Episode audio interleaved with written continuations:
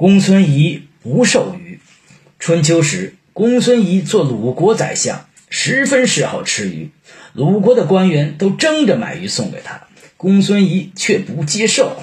他弟弟问他：“你那么爱吃鱼，却不接受别人送的鱼，为什么呢？”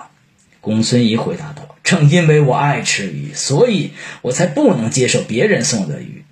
因为一旦接受别人送的鱼，必然要照人家的意愿去办事，就将违法乱纪。